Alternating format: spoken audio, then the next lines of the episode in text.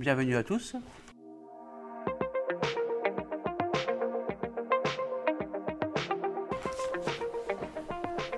Un, deux. Un, deux.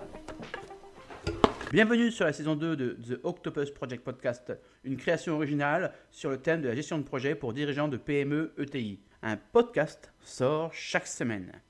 Écoutez, rajoutez-moi sur vos playlists, sur ma chaîne Gestion de projet, podcast vidéo sur Spotify. Abonnez-vous et enclenchez la cloche de notification sur ma chaîne YouTube Gestion de projet, podcast vidéo. Demandez-moi un ami sur euh, LinkedIn avec euh, comme message personnalisé Octopus. Et sinon, appelez-moi.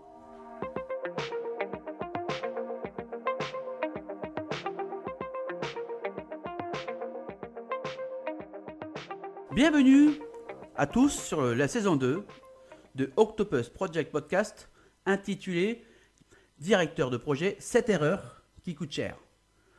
Ce sont hélas autant d'erreurs, voire plus, qui sont souvent le fruit d'une focalisation des entreprises et des organisations projets qui sont fixés alors sur les outils de production et les méthodes, plutôt que sur le pourquoi. Quand cette approche se retrouve au sein de vos projets, alors les conséquences sont hors de contrôle. Ainsi, aujourd'hui, je vous glisse 7 axes concrets qui réduisent les débordements dans vos programmes. La première erreur à ne pas commettre est ne pas maîtriser les coûts. Un directeur de projet doit être impliqué au sein de ses projets. Lorsque vous signez un devis sans regarder les détails d'une prestation, sur le motif on a toujours fait ça comme cela. D'ailleurs, la question de savoir qui est on. Ah bon entendeur.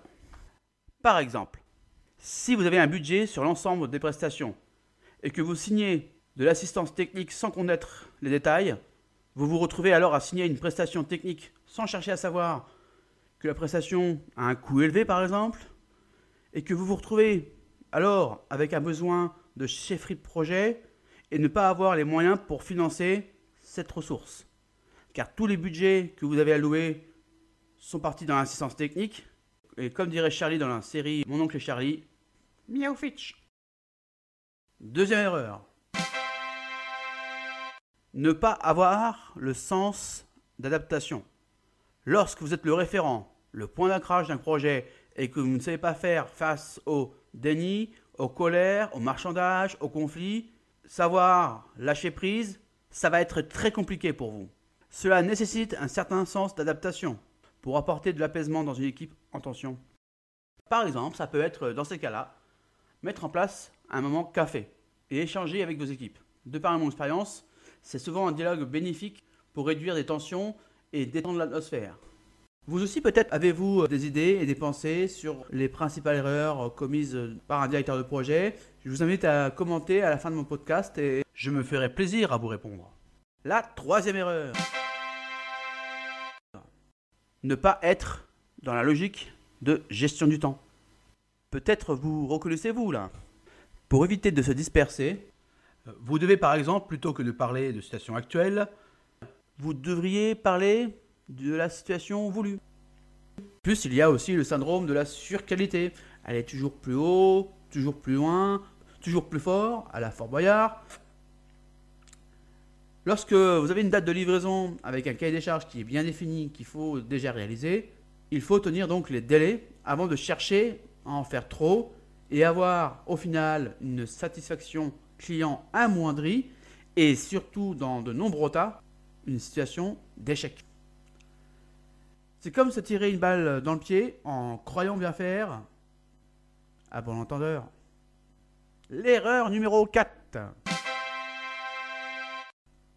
Oubliez de définir le qui fait quoi. Alors celui-là, il fait des ravages. Il engorge de façon exponentielle des projets, les eaux troubles. Euh, quoi de neuf, docteur?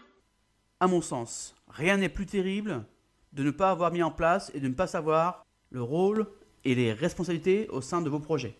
Ne pas connaître son périmètre, celui des autres. Cela favorise les objectifs et les résultats flous.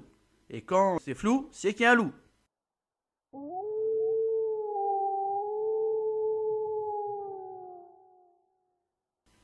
Par exemple, clairement, dans un projet, si vous ne savez pas qui organise et qui communique, qui doit recevoir, ça commence très très mal votre histoire.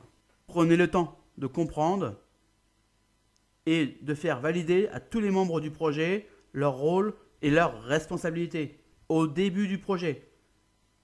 C'est rendre service à tous les membres du projet et c'est vital pour réussir votre programme.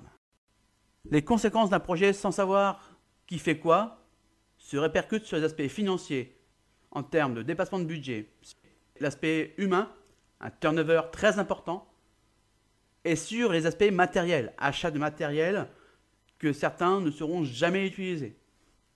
Un volume de coûts dû aux différents changements de cap, outils, méthodes, technologies. Alors, faites-moi plaisir, organisez vos projets, c'est augmenter leur qualité et leur performance. L'erreur numéro 5. Ne pas instaurer l'esprit d'équipe. Ne pas comprendre que l'aspect humain et la pédagogie sont primordiaux au sein de vos projets. C'est que la direction de projet, ce n'est pas fait pour vous. C'est une erreur stratégique de ne pas mettre l'humain au centre des projets. Je dirais que la meilleure façon de savoir si votre équipe est fédérée, c'est quand tout va mal.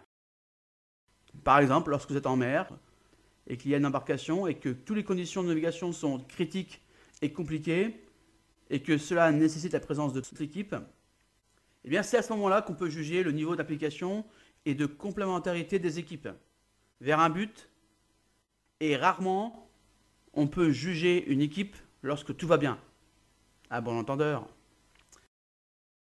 Il est vital de créer des liens, des synergies, de la convergence et de la communication au sein des projets.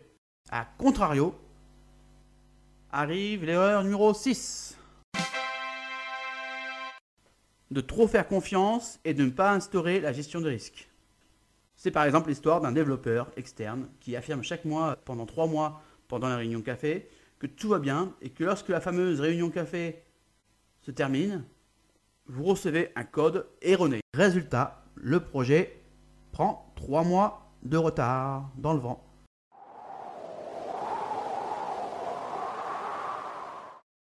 Ah, là, vous voyez peut-être mieux de quoi je parle. Établir des points de suivi dans un projet et décider la validation et l'acceptation des livrables projets pour vous mais aussi avec l'appui de vos équipes, est primordial, non pas à la fin de la livraison, mais à mon humble avis, plutôt sur la durée constante des livraisons. Il est important ainsi d'avoir une vision d'ensemble des livrables. De plus, il faut évaluer vos projets vers un niveau de qualité et de performance que vous avez désigné d'avance. Mais aussi par le client et en finalité, je dirais, l'utilisateur. Et la dernière et la septième erreur ne pas être vigilant sur les aspects économiques, sociétaux et écologiques. Que ce soit politique, COMEX, actionnaires, syndicats, réglementation, par exemple la loi Pacte ou Sauvabilité ou TRACFIN. Ignorer le fonctionnement des institutions et des interlocuteurs qui composent vos projets peuvent avoir de fortes conséquences dommageables pour la vie d'ensemble de votre projet. Ainsi, avoir une cartographie des réactions, les satisfaits, les attentistes, les suiveurs, ceux qui résistent au mieux pour aborder les blocages du projet ou les contourner, c'est toujours mieux.